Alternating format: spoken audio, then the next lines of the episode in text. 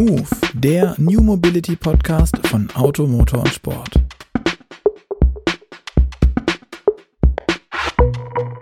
Hallo und herzlich willkommen zu Move, dem New Mobility Podcast von Auto, Motor und Sport. Mein Name ist Luca Leicht und ich begrüße heute wieder einmal meinen sehr geschätzten Kollegen, den ich schon lange, lange, lange nicht mehr persönlich gesehen habe, Gerd Stegmeier, den Leiter der Online-Redaktion. Guten Morgen, Gerd. Guten Morgen, Luca. Ich nehme an, du bist heute auch mal wieder im Homeoffice. So ja, ich, ich bin auch wieder im Homeoffice, so wie du. Ähm, aber ich bin auch ehrlich gesagt heute noch froher, als sonst im Homeoffice zu sein, weil es ist einfach neun Uhr morgens und ich glaube, wir haben so früh noch nie einen Podcast aufgenommen. Und ich hoffe ganz ehrlich, dass wir das auch nicht mehr machen. Ich bin nämlich definitiv keine Lerche. Und ja, ja. jetzt werden manche lachen, aber neun Uhr ist für mich gefühlt noch mitten in der Nacht. Ja, ähm, ich hoffe, das ist für unseren Gast nicht so. Hallo, genau. Christoph Erni. Ja, guten Morgen. Christoph, du bist äh, bei Juice. Juice, also nicht Saft, sondern Juice Ladekabel. Ähm, la ihr verkauft Ladekabel für E-Autos. Euer bekanntes, euer bekanntete, bekanntestes Produkt, so viel zum Thema Morgen und Start, ist der Juice Booster. Ähm, jetzt muss ich fragen, im Grunde genommen wird ja jedes E-Auto mit einem Ladekabel ohnehin verkauft. Warum sollte man euers benutzen? Das ist ja wahrscheinlich so wie bei den iPhone-Ladekabeln auch. Natürlich gibt es da unendlich viele am Markt, aber was ist jetzt an eurem so besonders und toll? Ja, also zuerst mal guten Morgen. Ähm, auch für mich ist es ein bisschen früh. Wir beginnen zwar schon so irgendwie so um halb acht, aber ähm, irgendwie solche Gespräche, äh, da bin ich glaube ich auch irgendwie noch immer der ITler, der ich ursprünglich bin. Und mein äh, Tagesablauf geht dann eher bis spät in die Nacht als so früh am Morgen. Aber ich glaube, zusammen meisten wir das. Ähm, ich komme gleich auf die Frage zurück. Vielleicht zuerst noch zu Juice. Äh, tatsächlich ist es Saft, Saft aus der Dose. Es funktioniert auch auf Englisch. So ist der Name zustande gekommen, als wir das Unternehmen gegründet haben. Und genau das bieten wir äh, heute natürlich mit unseren Produkten, wie du sagst, mit dem Juice Booster ähm, als äh, immer noch sehr wichtiges Kernprodukt ähm, allen voran, das wir weltweit verkaufen und das ganz offensichtlich ein Bedürfnis trifft, obwohl tatsächlich äh, alle Autos eben so ein OMA-Ladekabel, ein Notladekabel an Bord haben. Und äh, das macht genau auch den Unterschied. Also unser Kabel kann halt 22 kW, so wie eine öffentliche Ladestation. Und wenn das Auto das auch kann, kann man mit unserem Kabel halt einfach mehr ziehen. Dazu ist es auch ähm, robuster ausgelegt. Das ist wirklich äh, ganz normkonform, auch was zum Beispiel die Relais angeht, die Schaltungen. Ähm, es ist einfach ähm, ein 100% sicheres Teil, ähm, wo man nichts überlegen muss, dass man einstecken kann. Also wenn man den Adapter dabei hat, der in die Dose passt, da kann man auch auf jeden Fall äh, sicher laden. Und das war auch die Idee dahinter, als wir das entwickelt haben. Ähm, es muss ein Teil sein, das eben genauso einfach ist wie das Handy laden. Ich steck's ein und ich muss mir keine Gedanken machen. Äh, viele Produkte, die damals auf dem Markt waren, äh, zum Teil auch heute noch, die brauchen irgend so einen Nerd, ähm, der das bedient, wo man sich hier drum kümmert, wie viel man ziehen muss. Äh, und selbst ich als wirklich geneigter E-Autofahrer äh, habe einfach das Gefühl, das interessiert mich jetzt wirklich als allerletztes, wie ich das Auto lade. Ich will einstecken, ich will davonlaufen und am Morgen will ich ein volles Auto haben und der Rest muss die Technik machen. Ähm, ja, und so ist das Produkt aufgebaut. Du hast ja ähm, gerade schon gesagt, dass du E-Autofahrer bist und ähm, so wie ich gehört habe, ähm, bist du auch selbst aus, aus Notwendigkeit quasi drauf gekommen, ähm, sowas zu machen. Also du warst vorher eher in der IT-Branche und ähm, hast dann gedacht, ähm, hier braucht es ein Produkt und ähm, dann habt ihr das einfach gemacht. Ja, genau, so ist es. Also ähm, ich komme aus der IT-Branche, habe dort äh, verschiedene Funktionen bekleidet, auch äh, mehr Country Manager-Funktionen, ursprünglich natürlich aus der, äh, wirklich aus der Tiefe, Programmierung, Projektleitung, bin dann in die Beratung rübergekommen und ähm, äh, ins Marketing und den Verkauf, ähm, weil wir irgendwann gemerkt haben, dass gute Beratung eigentlich auch guter Verkauf ist, kann man eigentlich auch gut machen. Ähm, und äh, irgendwann habe ich mich selbstständig gemacht mit Unternehmensberatung, natürlich für IT, natürlich für ähm, die ganze äh, Entwicklungs- und Verkaufsseite. Und im 2010 habe ich aus einem Zufall raus ähm, so ein erstes Elektroauto bestellt, obwohl ich ähm, wirklich ein V8 äh, Fahrer war, der natürlich all das schätzte, was die Leute am V8 schätzen, der Ton und weiß ich was alles. Und weil ich so ein Mittagessen hatte mit äh, so einem Kupferwolle-Bast-Typ, so, so ein ganz grüner, der mir erklärt hat, alle müssen auf die Umwelt gucken, nur er nicht. Äh, er muss natürlich nach Bali fliegen für einen interkulturellen Austausch und so weiter, weil der Flieger geht sowieso und all die Klischees hat er wirklich bedient. Da habe ich mich so aufgeregt und habe gedacht, na gut, also irgendwie, äh, ich möchte keiner ähm, sein, der nur schwatzt äh, und nichts tut. Und am Nachmittag ist ein Geschäftspartner vorbeigekommen, der hat gesagt, du schau mal, da macht einer in Amerika so ein Elektroauto, der wird das irgendwie bauen, das gibt's erst auf dem Reißbrett.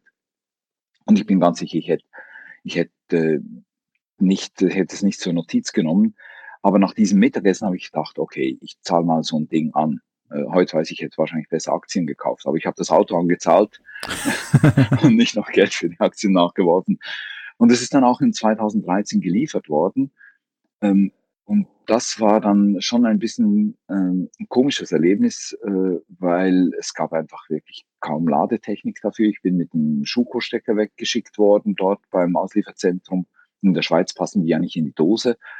Ähm, da bin ich in den Baumarkt gegangen, habe einen Adapter gekauft. Der ist schon in der ersten Nacht äh, weggeschmolzen in der Garage. Und da habe ich gedacht, na, irgendwie muss das besser gehen. Ja. Und so hat das Ganze seinen äh, Lauf genommen. Also äh, habe dann erstmal gegoogelt, eine Webseite aufgesetzt, so als äh, eine Art Selbsthilfetherapie. Äh, und plötzlich, als ich irgendwie äh, ins Büro kam, 14 Tage später, hatte ich drei Bestellungen für diese beschriebenen Ladekabel und Adapter äh, in der Post und haben mir dann überlegt, ja gut, also das äh, kann man ja bei mir nicht kaufen. Ich hatte ja diese Unternehmensberatung, die gut gehende, äh, und dann haben die Mitarbeiter gesagt, ach komm, wenn du es für dich besorgt hast, besorgst du für andere auch, die haben das gleiche Problem. Und plötzlich äh, hatten wir das halbe Büro voller Adapter und äh, alles hat nach Gummi gerochen, weil die ersten Kabel so richtig Gummiausdünstungen hatten. Also war ganz mhm. übel. Ja. Und dann äh, haben wir daraus eine Firma gegründet und haben auch gemerkt, dass wir eigene Produkte herstellen müssen. Also es, äh, das, was auf dem Markt war, hat einfach nicht funktioniert. Die Idee dahinter war, dass wir gesagt haben, also Strom gibt's ja schon überall. Und das ist ja, glaube ich, der größte Vorteil am Elektroauto überhaupt. Die Verteilung der Energie ist schon gelöst, aber es gab noch keine Ladestationen. Und auch heute gibt's vielerorts noch keine. Und deshalb ist es eigentlich sinnvoll, die Ladestation gleich mitzuhaben. Also im Grunde fehlt dir dann auch da das Last-Mile-Konzept, wenn man so will. Ja, ganz genau, ja. ja. Aber wenn man es jetzt technisch betrachtet, du hast ja gesagt, du wolltest was haben, wo der Kunde einfach einstecken kann und fertig und er muss sich nicht mehr drum kümmern. Aber ähm, was macht denn jetzt der Juice Booster anders als die anderen Ladekabel? Also wenn ich jetzt zum Tanken gehe und dann baue ich auch keinen Kupferschlauch oder so, sondern äh, dann schaue ich mir das als letztes an. Also was, was steckt da an Technik drin, was den Juice Booster besonders macht? Ja, also klar, wenn du normal zum Tanken gehst, ähm, dann ist die Tankstelle schon da. Und ich glaube, das ist auch die größte Umwälzung für die Autoindustrie, dass die Autohersteller jetzt die Tankstelle mitdenken müssen. Äh, das war bis jetzt ja ausgegliedert und jetzt äh, plötzlich muss sich jeder Hersteller überlegen, wie mache ich das, dass die Tankstelle einfach mitkommt. Ähm, da setzen wir an. Wir schauen, äh, dass man tatsächlich weder Fachwissen über Strom noch über das Auto mitbringen muss, sondern halt einfach einstöpseln kann und das äh, Gerät erkennt selbst, äh, welche Ladestärke überhaupt möglich ist an der Dose. Das äh, Gerät ähm, äh, prüft natürlich alles, was nötig ist, ähm, äh, die äh, Gleichstromfehler, die Wechselstromfehler, die ähm, äh, ob, ob sie überhitzt. Ganz speziell ähm, ähm, und neu eingeführt von uns äh, ist auch die Temperaturmessung in den Haushaltsdosen, äh, direkt an den Pins äh, zum Beispiel in der Schuko-Dose muss man sich vorstellen, es gibt doch erstaunlich viele ähm, schlecht verdrahtete Dosen, wo zum Beispiel in der Dose drin Kupferlitzen abstehen. Wir haben in ganz Europa erstaunlich viele Häuser, die noch mit Altpapier isoliert sind, hat man gemacht in früheren Zeiten. Äh, ist natürlich nicht unbedingt sehr brandhemmend, also wenn das Ding mal heiß wird, kann das schon zum Brand führen. Oder man hat auch sehr viele verschmutzte Dosen, wo halt irgendwie im Laufe der Jahre Staub reingekommen ist. Und das erhöht natürlich den elektrischen Übergangswiderstand und damit wird die Dose heiß ähm, und das Unheil nimmt dann seinen Lauf. Es ist halt so, äh, dass man beim Autoladen auch irgendwie um 200 Mal mehr Strom zieht, als wenn man ein Handy lädt. Ja, also die Dosen sind ja eigentlich nicht gemacht, um dauerhaft so viel Strom rauszuziehen. Und deshalb haben wir diese Temperaturüberwachung reingemacht. Und wenn es zu heiß wird, kommuniziert der Stecker mit dem äh, Juice Booster, der Booster mit dem Auto. Äh, und die fahren dann koordiniert die Ladung herunter, so dass das Auto auch ähm, nicht abhängt, sondern wirklich dran bleibt und später wieder aktiviert werden kann. Weil das Ziel ist ja immer, das übergeordnete Ziel ist immer am Morgen ein volles Auto zu haben. Aber das natürlich so, dass das Haus noch steht. Okay. Verstehe. Aber ihr bietet auch inzwischen ähm, Gleichstromlader an, oder? Ja, wir sind ein Vollsortiment. Wir haben das ganze äh, Paket im Angebot. Also einerseits, ähm, wenn man von unten her kommt, also die kleinste Version ist ähm, diese mobile Ladestation. Dann gibt es natürlich Wandladestationen. Ähm, die haben auch ein paar Spezialitäten. Wir versuchen natürlich immer aus Benutzersicht ranzugehen und zu überlegen, was bräuchte ein Benutzer ähm, wirklich am meisten? Einer, der vielleicht ähm, sich eben nicht so viele Gedanken machen mag übers Laden, das gefällt ihm am meisten. Dann gibt's öffentliche Ladesäulen, komme ich nachher gerade noch drauf zurück, äh, was wir dort Spezielles haben. Und natürlich die Gleichstromladelösung, so für Werkstätten, da haben wir ja für ähm, einen großen Autohersteller die ganzen Werkstätten in Italien und Deutschland ausgerüstet äh, und äh, natürlich die öffentlichen Ladesäulen DC ja, mit unserem Zahlsystem dran. Jetzt muss ich aber nochmal fragen wegen des, äh, wegen des Boosters. Das sieht dann aber trotz allem am Ende für den Nutzer aus wie das normale Ladekabel. Ähm, ich habe auf der einen Seite einen Schuko-Stecker und ich habe auf der anderen Seite einen Typ 2, vermutlich CCS ist Quark, ähm, oder einen Shademo-Stecker. Ähm, wie macht ihr das? Du sagtest vorhin, da gehen 22 kW durch. Ähm, ja. Oder ist da vorne kein Typ 2, sondern halt ein Drehstromstecker? Äh, ja, kein, ja. kein äh, Schuko, sondern ein Drehstromstecker. Ja, wir haben so einen eigenen äh, Adapterstecker entwickelt, der bis 22 kW kann. Also können Sie, äh, da kannst du so einen, einen roten ähm, C32 dran stecken, mhm. so einen Baustromstecker. Ähm, und der kann also von äh, Schuko, den wir auf 13 Ampere begrenzt haben, in Absprache auch mit VDE, die sagen äh, Dauerbezug, also nicht die 16 Ampere Spitze, sondern 20 Prozent weniger äh, mhm. ziehen wir Maximum 13 Ampere raus, überwachen trotzdem noch die Hitze. Bis dann, das ist ja dann einphasig, ne? Bis dann zum Drehstromstecker, ja. der dreiphasig 32 Ampere zieht, geht halt alles durch. Und wir haben so einen Adapterstecker entwickelt, der ist wasserdicht, überfahrbar, halt alles, was die Sachen sicherer macht. Und der ist dazu noch äh, richtig klein und ist natürlich äh, auch zertifiziert, ist offiziell abgenommen. Also das heißt, also ganz erstaunlich ist ja, das Grundset kommt mit zwei Adaptern, diesem C32, also einem ganz großen, und dem Haushaltsstecker für ewige Land, Schuko für die meisten Länder in Europa, dann für die Schweizer und die Italiener und die Engländer, die haben ja alles immer ein bisschen anders, den äh, jeweiligen Landesstecker dabei. Jetzt gerade machen wir auch den israelischen Landesstecker ähm, mhm. Äh, für einen Autohersteller. Also da äh, ist, ist die ganze Range vorhanden. Und dann gibt's natürlich noch größere Sets. Man kann die Adapter entweder einzeln dazu kaufen oder größere Sets.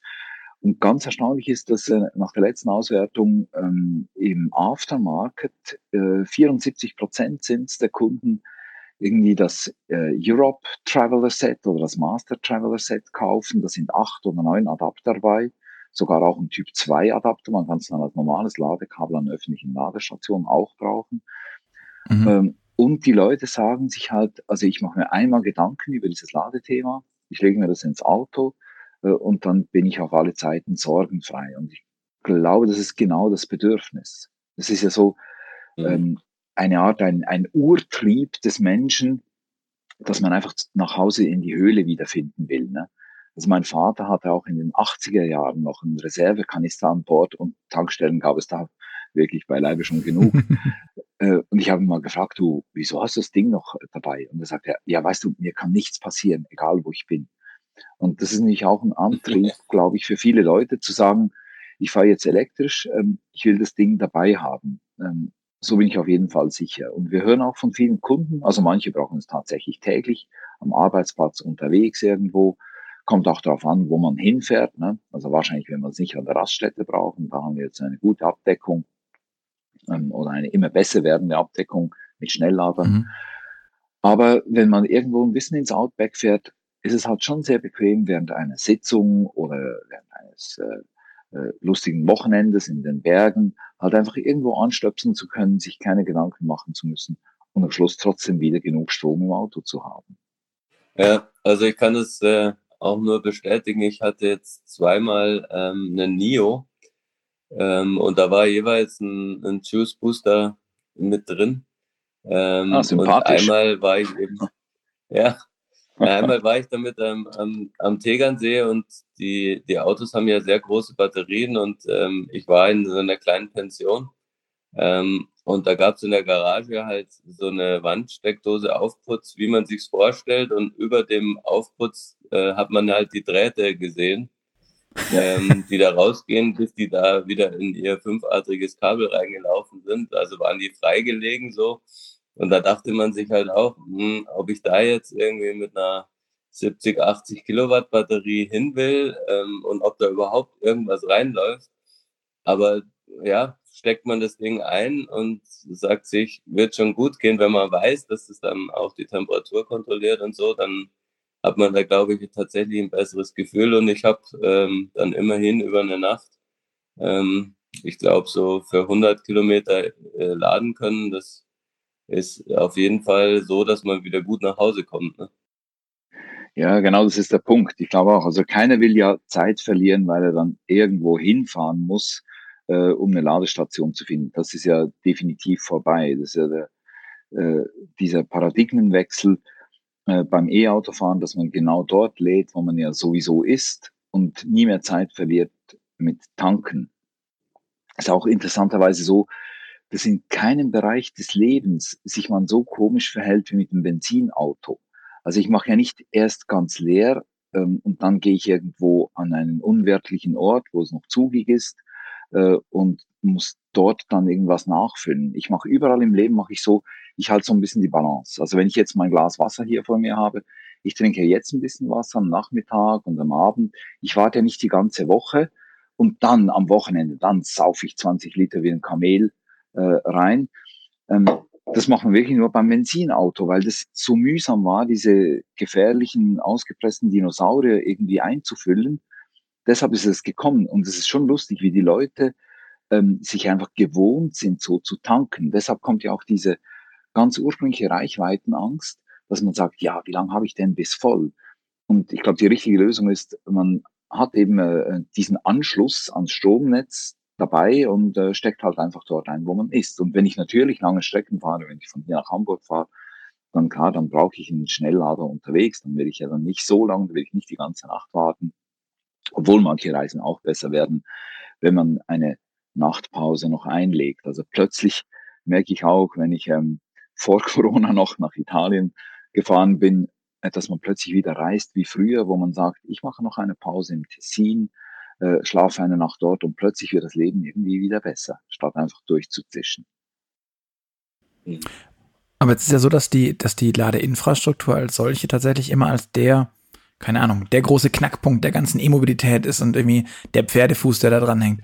Ähm, du sagst es schon selber ähm, jetzt mehrfach, ja, dann stecke ich das an und am nächsten Morgen ist es voll. Nächster Morgen, das ist immer schon eine ganze lange Zeit. Jetzt sind die Leute, du sagst es auch vielleicht aus Gewohnheit, diesen Dino-Saft da irgendwie reinzupressen innerhalb von zwei Minuten, drei Minuten, ja. ähm, gewohnt. Beim E-Autoladen, da reden wir, wenn wir schnell laden, ja immer noch von einem Sechsfachen der Zeit in der Regel. Also da kommt man ja auch selten, um eine, um einen nennenswerten, äh, um, um eine nennenswerte Reichweite zu kriegen, selten unter 15 bis 20 Minuten hin, so dass es lohnt, da überhaupt hinzufahren, das Auto abzustellen, auszusteigen, anstecken was anderes tun. Ich meine, für acht, es ist so, so, so eine komische Zeitspanne auch, in der man nichts machen kann, außer so zweieinhalb Zigaretten rauchen, wenn man das möchte. Aber es ist irgendwie auch so, warum sollte man jetzt zwei rauchen? Ähm, und irgendwie so vom, von meinem, ich als Nichtraucher zudem noch, ähm, schwierig zu sehen, was, wie, wie, wie das denn laufen soll mittelfristig. Ähm, wenn, wenn man diese Zeit nicht sauber brückt und nicht zu Hause laden kann. Ähm, wie sieht denn eure Lösung dafür aus? weil es, wie gesagt, es dauert viel länger und ich müsste ja eigentlich ständig unterwegs laden. Aber ich muss dann jedes Mal das machen. Das ist ja nicht so schnell getan, dass wir jetzt das Auto abschließen mit einem Funkschlüssel, sondern ich muss irgendwie an den Kofferraum das Ding rausholen, dann ist es am besten noch irgendwie unter dem Kofferraumdeckel oder ja, sonst irgendwo genau. an der Seite, dann liegt mir das immer im Kofferraum rum. Ich fahre die ganze Zeit irgendwie, wenn ich die vielen Adapter dabei habe, 20 Kilo Kupfer mit mir rum oder 15. Ich weiß nicht, was das dann alles am Stück wiegt, wenn ich ja, das Europa drei, drei Premium Kilo. Plus Set dabei habe. Ähm, ja, dann ist es vier. Aber ich, ich fahre die ganze Zeit irgendwie noch so Geraffel mit mir rum und habe immer noch so diesen Benzinkanister, der so rechts in diesem Netz an der hin, hinterm Radkasten in meinem Kombi hängt irgendwie und so und fahre den so mit mir rum und das am besten noch mit einem großen SUV. Ähm, wie sieht denn da die die Idee aus? Ja. Ja, also die, äh, die paar wenigen Kilo im Kofferraum, die machen im Elektroauto ja nichts aus. Ja. Also mit dem Drehmoment ist Gewicht tatsächlich kein Thema beim Elektroauto, führt auch nicht zu Mehrverbrauch. Und das müssten schon ein paar hundert Kilo sein, dass du das wirklich merken würdest. Ähm, ich glaube, es ist ein mehrstufiges Konzept. Ja. Das eine ist, ähm, man lädt auf jeden Fall grundsätzlich ja schon zu Hause, wenn man das irgendwie kann. Die meisten Leute können das, die, die es nicht können, die werden sich auf Konzepte verlassen, dass man zum Beispiel mal einkaufen laden kann. Äh, dann, wenn man unterwegs ist äh, und tatsächlich äh, den Bedarf hat, dann zieht man sich was. Das wird künftig ganz sicher auch incentiviert werden, dass man tagsüber mehr lädt.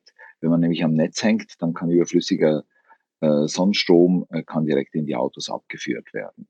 Da werden sich die Konzepte völlig ändern von den Energieversorgern. Äh, dann gibt's natürlich tatsächlich äh, diese Langstreckenladungen, die ja den meisten Leuten, gerade in Deutschland, wo man wirklich ordentliche Strecken fährt, bei uns ist ja mit ist man mit einer Akkufüllung schon fast quer durchs Land. Äh, das ist ein bisschen weniger ein Thema. Aber in Deutschland, das merke ich auch, wenn ich in Deutschland unterwegs bin, ähm, dann habe ich natürlich wirklich das Bedürfnis, äh, wenn ich abends noch nach Frankfurt fahre oder so, äh, halt einmal zwischenzuladen. Ähm, und jetzt ist es halt so, dass man tatsächlich die Planung ein bisschen anpasst. Also ich mache es dann halt so, dass ich ähm, nicht äh, Abendesse vor dem Abfahren, sondern ich sage mir, okay, ich fahre jetzt mal 200 Kilometer, dann esse ich was und während des Essens äh, lade ich. Und dann bin ich aber in 20 Minuten auch schon wieder ordentlich voll so dass ich weiterfahren kann. Ich muss das Ding ja dann nicht ganz randvoll machen, sondern ich brauche mhm. noch die letzten 200 Kilometer, dass ich dann in Frankfurt ankomme. Und der Rest macht dann die Nacht wieder ähm, an der Hotelsteckdose, wie es vorhin gerade Gerd beschrieben hat. Mhm. Aber ähm, was du vorhin gesagt hast, diese drei Minuten, wir haben das also mal gemessen. Und ich, wie gesagt, das darf ich wirklich sagen, als V8-Fan, ich habe natürlich am Anfang auch gedacht, ist das jetzt wirklich meine nächste äh, Generation des Fahrens. Ich meine, ich hatte nach Hamburg immer ein Rennen gemacht, sogar an der Tankstelle. Ich habe mich vorgedrängelt zum Zahlen, äh, damit ich irgendwie meinen persönlichen Rekord brechen konnte. Also schon ein bisschen peinlich, muss ich sagen, aus heutiger Sicht. Ähm, aber das, das war irgendwie meine persönliche Challenge. Was ich jetzt mache, ist, ich rechne einfach eine halbe Stunde mehr ein ähm, und sage, okay, ich esse unterwegs ähm, irgendwas. Äh, ich gehe also hin zu zur Ladestation, stecke ein. Das dauert äh, überhaupt nicht lange an der Schnellladestation, weil da schon das Kabel dran ist. Äh, Gehe dann rein äh, in die Raststätte und mache gleichzeitig auch noch meine E-Mails. Ähm, früher bin ich dann nach irgendwie vier Stunden fahren im Hotel. Erstmal habe ich mich hingesetzt, geguckt, das habe ich alles verpasst, die E-Mails noch aufgearbeitet. Äh, und heute sieht so aus, dass ich komme dann an äh, im Hotel bereits fix fertig, äh, alles erledigt nehme mein Badehöschen, gehe in den Wellnessbereich äh, und entspanne mich direkt. Also das Leben wird unterm Strich besser. Und wenn ich das wirklich vergleiche mit dem Tanken, sind es eben nicht drei Minuten, sondern du hältst also gern mal sechs bis sieben Minuten den Zapf an. Also stehst dort äh, im waagrechten Regen. Das dauert ewig, dieses, dieses Tanken. Und dann gehst du noch rein und musst noch bezahlen, muss mal auf die Uhr gucken. Das ist echt. Sechs mühsam. bis sieben Minuten an der Zapfsäule. Ja, ich was, weiß, was, war das für, was war das für ein Tank? 700 Liter? Nee, äh, einfach so 100 Liter hatte ich bei diesem Maserati dran. Hm. Okay. Oder 95. Ich habe irgendwie das Gefühl, dass es im Normalfall etwas schneller geht. Aber es mag auch ich sein, weiß nicht, äh, miss, miss mal. Vielleicht haben wir in der Schweiz besonders langsame Zapfsäulen. Kann auch sein. man, man, man unterstellt in Schweizen ja manchmal solche Dinge, dass, dass, dass gewisse Dinge etwas gemütlicher vonstatten gehen. Aber das Tanken selbst hätte ich nicht gedacht. Ich weiß. Okay. Nicht. Ja, also müsst, müsst ihr mal messen. Also ich habe das Gefühl, ich, also ich bin natürlich auch schon im Alter, wo man ab und zu nochmal pinkeln muss. Ähm, ähm, wenn du das alles zusammenzählst, äh, bist du eben nicht schneller als 15 Minuten. Und ob es jetzt 20 Minuten sind ähm, und du gleich deine E-Mails auch schon gemacht hast, würde ich sagen, ist kein Nachteil. Was aber ein wichtiger Punkt ist, was du sagst, ähm, das mit dem Kabel dran. Also sobald es wirklich Ladestationen gibt äh, im öffentlichen Bereich, bin ich der Meinung, soll das Kabel schon dran sein. Das können wir uns mittlerweile auch leisten in Europa, auch im AC-Bereich, weil ja äh, Typ 2 nun wirklich der Standard ist. Und ähm, am Anfang gab es noch diese Bedürfnisse, dass die Leute gesagt haben, macht unbedingt die Säule, haben wir auch so gemacht, mit Dose dran, damit die Leute ihr Kabel von Typ 2 auf Typ 1 einstecken können, damit sie ihren uralten Nissan Leaf noch laden können. Ähm, und mittlerweile sind wir so weit, dass wir sagen, nein, es ist einfach ein Typ 2 Kabel angeschlagen. Wer kein modernes Auto hat, der hat halt wirklich äh, Schwierigkeiten, da Pech. Aber es macht die Welt nicht besser, wenn man immer auf den äh, allerletzten noch Rücksicht nimmt. Äh, man hat das ja auch sonst in der Technologie gesehen, in der IT-Technologie. Irgendwann muss man auf neue Standards gehen, weil sonst kommt man einfach nicht voran. Und das machen wir heute. Also es ist an öffentlichen Ladesäulen sehr, sehr praktisch, dass wir dort das Kabel schon dran haben. Ähm, das macht tatsächlich vielleicht auch nur 30 Sekunden aus, bis man das eigene Kabel hervorgefummelt hat, ähm, ist aber natürlich eine, eine riesen Erleichterung. Nichtsdestotrotz kann man am Booster eben auch diesen Typ 2 Adapter dranhängen, kann den sogar auch verlängern mit unseren eigenen Verlängerungskabeln und kann auch zugeparkte öffentliche Ladestationen nützen, aber an unseren eigenen ist also das Kabel dran und wir ähm, äh, erlauben auch äh, Zahlung mit normalen Kredit- oder Debitkarten äh, über NFC, also man kommt hin, steckt das Auto ein, hält die Karte hin, es macht Piep, die Ladung beginnt, natürlich wird vorher der Preis angezeigt und am Schluss, wenn man ausstöpselt, dann äh, wird einfach die Quittung angezeigt, die man entweder äh, selber abfotografieren kann ähm, vom Bildschirm oder sich per E-Mail senden lassen kann, wenn man die braucht für steuerliche Zwecke. Ich glaube, mhm. der, der Punkt ist das genau, was du sagst. Ähm, es muss einfach sein. Es darf nicht so sein, dass man beim E-Fahren weniger Komfort hat als vorher. Und wir versuchen alles daran zu setzen, dass es so simpel ist wie möglich. Mhm. Und dass man, egal wo man hinkommt, mit dem, was man schon hat, ähm, einfach laden kann. Also zum Beispiel eben mit der Kreditkarte, so dass, dass ich brauche keine normalen Zahlungssysteme. Wenn ich von hier nach Hamburg fahre, brauche ich ja, je nachdem, wo ich durchgehe, brauche ich sieben verschiedene Ladekarten. Das ist ja der absolute Wahnsinn. Also ich meine, es gibt in keinem Bereich des Lebens gibt es eigene Zahlungssysteme für irgendeinen Artikel. Muss sich das vorstellen. Ich, ich halte an der Raststätte, will die FAZ kaufen, mache eine Automotorensport äh, und dann heißt ja, Sie haben aber die Automotorsportkarte Wuppertal Süd, hier ist Wuppertal Nord. Äh, Sie müssen die Wuppertal Nord-Karte zu Bürozeiten bestellen. Also so geht's mit Ladekarten. Ne? Das geht ja gar nicht. ja.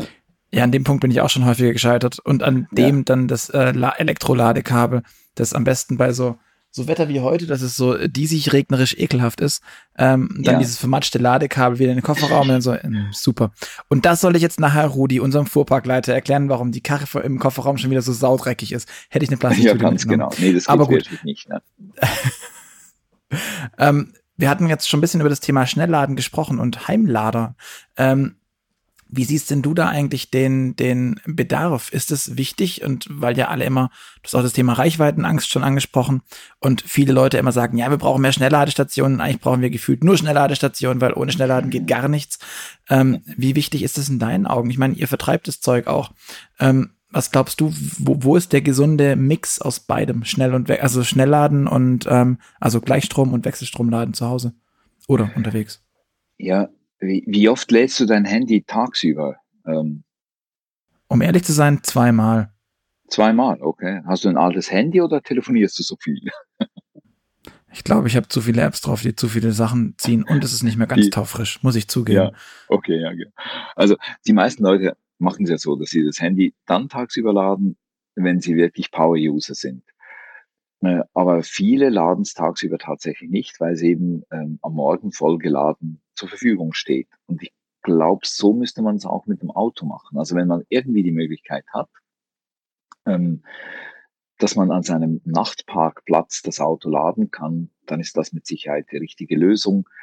Äh, und deshalb sind wir überzeugt, nach vielen Studien, die wir gemacht haben, auch mit der Hochschule hier, ähm, dass die Ladestationen auf jeden Fall an den Hauptparkplatz gehören. Künftig glauben wir auch, dass sie auch bei Firmenparkplätzen hingehören, weil wir dort zusätzlichen Vorteil haben, dass natürlich eben Sonnenstrom, der am Tag natürlich anfällt, auch weggespeichert werden kann, der sonst das Netz überbelastet, ne, weil zu viel Strom vorhanden ist. In der Nacht ist natürlich äh, klassischer Strom, Windstrom, ähm, auf jeden Fall Wasserstrom, ähm, das Maß der Dinge.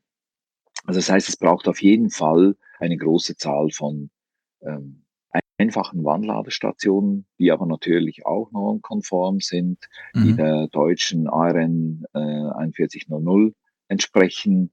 Da geht es ja auch darum, dass die zum Beispiel ferngesteuert werden können nach einer gewissen Leistungsklasse von den mhm. Energieversorgern. Ähm, also klassische dumme Wandladestationen, die zwar sehr billig sind auf den äh, ersten Blick, die werden wahrscheinlich, die werden schwierig haben, die werden ersetzt werden müssen, weil man natürlich das Netz steuern will. Das macht man ja schon seit ähm, äh, 100 Jahren mit Boilern zum Beispiel. Ne? Kommt dieses Rundsteuersignal mhm. übers Netz, die werden dann so 11 Uhr vormittags abgeschaltet, wenn die Leute zu kochen beginnen, um das Netz nicht zu überlasten. Äh, erstaunlicherweise, man merkt halt, es ist eine junge Branche, erstaunlicherweise äh, wurde es am Anfang ähm, noch irgendwie ignoriert oder man keiner hat dran gedacht. Aber das ist natürlich wichtig, dass wir bei so starken Verbrauchern, wie das Autos sind, dass wir die auch steuern können, um das Netz nicht überzubelasten, um das nicht ausbauen zu müssen. Und bei allen Projekten, die wir jetzt gemacht haben, haben wir gesehen, dass die Netzzuleitung zu den Häusern absolut genügend ist, muss es nur clever verteilen. Und so bleiben natürlich auch die Kosten im Rahmen, weil wenn ich das Netz ausbauen würde, müsste ich ja auch die Trafostation davor ausbauen und davor die Hochspannungsleitung und davor die Kraftwerke. Das macht überhaupt keinen Sinn. Also ich will nicht mehr Spitzen generieren, sondern ich will eigentlich mehr gleichmäßige Last generieren. Und das bedeutet natürlich, dass ich eine, ähm, äh, ein Lastmanagement nicht nur in Gebäude drin mache, sondern über das ganze Netz. Und ich glaube, dort mhm. liegt die Zukunft. Du hast am ähm, Anfang ganz am Anfang gefragt gehabt, äh, ich komme aus der IT. Wir haben halt ähm, unsere ganze Infrastruktur, unsere ganzen Stationen so aufgebaut, dass sie halt softwarebasiert sind. Und genau dort wird in Zukunft die Krux liegen, äh, dass alle Stationen ähm, bezüglich Software auf einem Niveau sind, wie man das heute halt wirklich äh, aus der Computerwelt kennt, weil nur dann kriegen wir eine Interoperabilität her, eine äh, Fernsteuerung her, die dieses Wort auch verdient. Aber das, das wollte ich nämlich gerade fragen. Es ist ja so, dass wir jetzt auch bei den, bei den Ladesäulenherstellern beispielsweise ähm, verschiedene Anbieter haben, ähm, die sich jetzt alle auch nicht immer grün sind, zumindest was die, was die Idee der Lösungsfindung angeht und den, oder den Weg dorthin. Ähm, wie ist es zu schaffen, dass das dann eben nicht 16 verschiedene Ladeprotokolle gibt? So wie wir es, wie du es vorher sagtest, bitte bestellen Sie Ihre Ladekarte zu Büroöffnungszeiten, zu blablabla, ja. ähm, so dass es eben nicht funktioniert und jeder sagt, ja nein, aber meine Idee ist das Beste, weil zwischen 8 und 9 wird niemand kommen, deswegen machen wir erst um 9 auf und der andere sagt, nee, nee, nee, um 8 sollte man schon offen haben. Ähm, da ist doch genau das gleiche Spiel in Grün und wir hängen am Ende wieder an dem gleichen äh, äh Problem dran.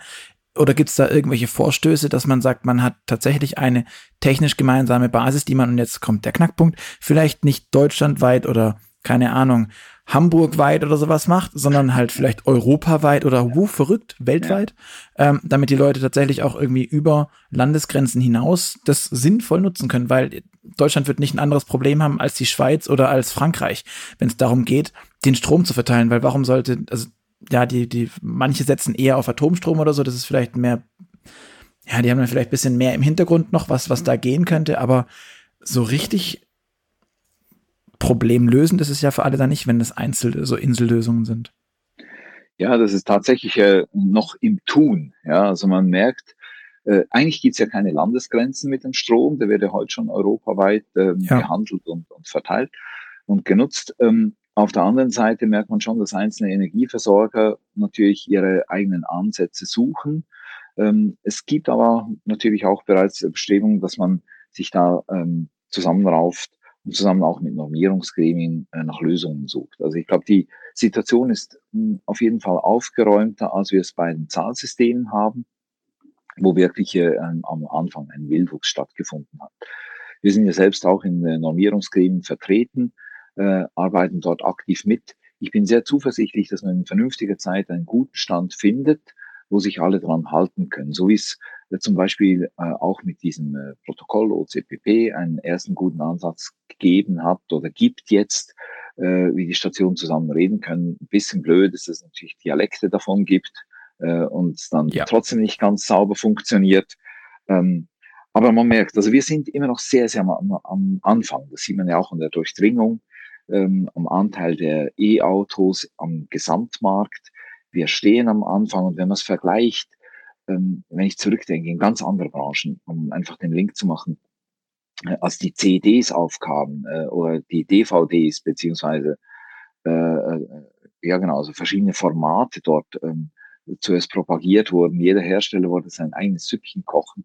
Irgendwann nivelliert sich das. Und ich glaube, da stehen wir nicht schlecht da. Da wird man eine Lösung finden. Die Kunst wird sein, dass man Stationen im Markt hat, als Hersteller jetzt, als, als unser Wort gesprochen, die natürlich updatefähig sind. Also was man dem Nutzer vielleicht nicht antun sollte, ist, dass er dann zweimal kauft, weil er seine eine alte Station ersetzen muss, weil die nicht mehr mithalten kann. Und mhm. das wird die nächste ähm, Krux sein im Markt, äh, dass halt viele Stationen diesen Wechsel gar nicht mehr mitmachen können, der unweigerlich kommt. Mhm. Und ähm, ganz grundsätzlich ähm, ist denn eigentlich ähm, für den Stromanbieter so eine Ladestation irgendwie ein sinnvolles Businessmodell und umgekehrt ähm, ist es ein Problem, dass, dass derjenige, der den Strom verkaufen will an irgendeiner Raststation oder so, dass der auch diese Ladestation braucht. Ja, das Businessmodell ist eine, eine schwierige Frage. Wir haben das ganz am Anfang mal gerechnet. Ähm, man sieht jetzt, was für Blüten das treibt. Wenn man guckt, was Ionity aufruft, ähm, dann wäre das wahrscheinlich ein Businessmodell ähm, mit dem Erfolg, dass man einfach immer sehr, viel freie Ladeplätze hat, weil es bezahlen will. Ähm, ich glaube, dass ähm, das reine Finanzieren oder das Amortisieren über die Energie nicht funktioniert. Man sich überlegt, anstatt okay. Installation dann kann ich nicht so viel aufschlagen, dass die Leute das noch äh, gut finden. Also ich würde mal sagen, 50 Prozent auf dem normalen Energiepreis obendrauf ist wahrscheinlich das höchste der Gefühle, was jemand noch zahlt, ohne sich abgezockt zu fühlen. Mhm. Ähm, wenn ich das jetzt äh, auf Deutschland äh, mappe, dann ja, weiß jeder, das muss auf jeden Fall irgendwo so im Rahmen von, ich weiß nicht, vielleicht 40, 45 Cent liegen, besser vielleicht aber auch bei 30, äh, irgendwo so in der Größenordnung 27, glaube ich, macht Tesla aktuell. Ähm, das ist das, was man eigentlich zu Hause zahlt. Ähm, der Betreiber einer Ladestation ist ja eine Art Großverbraucher, kriegt ihn schon ein bisschen günstiger. Äh, der könnte also eigentlich mit so 30, 35 Cent durchkommen. Und ich glaube, das ist das, was man bezahlen würde. Auch in der Schweiz ist wahrscheinlich bei 30 Rappen, bei uns ist Strom ein bisschen günstiger. Ausnahmsweise mal was günstiger bei uns. Ähm, bei 30 Rappen Ende der Fahnenstange. Es gibt Anbieter, die verlangen irgendwie 80 Rappen äh, für die Kilowattstunde in Parkhäusern. Äh, und die haben einfach immer freie Ladeplätze, weil sich das keiner antut. Ähm, und es, es ist vielleicht so ein bisschen wie mit WLAN. Ne? Also da haben wir am Anfang auch äh, alle Rastplätze oder die Hotels das Gefühl gehabt, man kann dann irgendwie drei Euro für eine Viertelstunde oder sowas verlangen, was ja ein völlig sinnloses Modell ist, muss man das noch einzeln verbuchen. Da kostet das mit der Buchung äh, am Schluss irgendwie für den Betreiber kostet das 30 Euro, damit er drei Euro einnimmt und keiner zahlt drei Euro, weil er einfach sagt, das ist Commodity, das gehört dazu. Ich glaube, die Leute sind bereit, für den Strom zu bezahlen, aber sehr vernünftigen Preis. Was aber ein anderes Modell ist, was, glaube ich, Sinn macht, ist, dass die Betreiber ähm, oder die Nutzer die Station mieten können. Das haben wir jetzt äh, hier gerade lanciert, in der Schweiz begonnen, werden das jetzt auf ganz Europa ausdehnen. Das sind wir zum Beispiel in der Heimladestation, ähm, starten wir jetzt bei 69 Franken mit Infrastruktur, mit der ganzen Verteilung der Tiefgarage. Das rechnet sich für uns als, als Hersteller ähm, und ist sehr attraktiv für den Nutzer, weil er ähm, alles dabei hat, also braucht keine Investition zu machen. Wenn man so Garagen hat, vielleicht 20 Plätzen, wo auch ein Lastmanagement wichtig ist, ist alles dabei. Und ähm, das kann sich rechnen, weil da auch alle Updates dabei sind, auch was vom Gesetzgeber noch kommen wird. Äh, wenn zum Beispiel Hardware-Updates nötig werden, ist das dabei und so weiter. Das könnte ein Modell sein, was diese geistige Hürde auch ein bisschen senkt, wo man ja im Moment, äh, glaube ich, einfach so ein bisschen wie das Mäuschen vor der Schlange steht und ich weiß, ja, was kommt noch auf mich zu, wenn ich das jetzt installiere, muss ich in zwei Jahren schon wieder 3000 Euro in die Hand nehmen. Ähm, ich glaube, das will ja auch keiner. Das musste ich bis jetzt auch nicht mit dem Verbrenner. Ähm, ich muss mich nicht um die Tankstelle kümmern. Jetzt plötzlich soll wie viel kosten.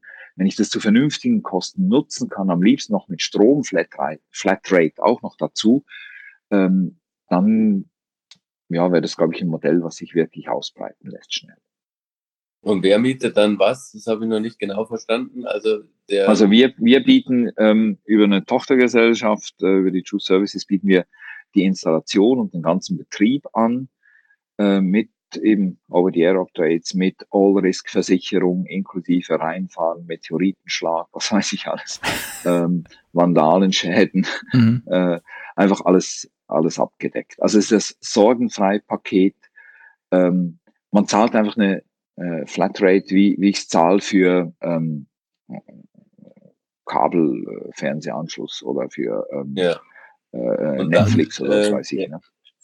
Und wer mietet diese Station dann? Der, der, derjenige, der vor Ort ist oder der Stromnetzbetreiber?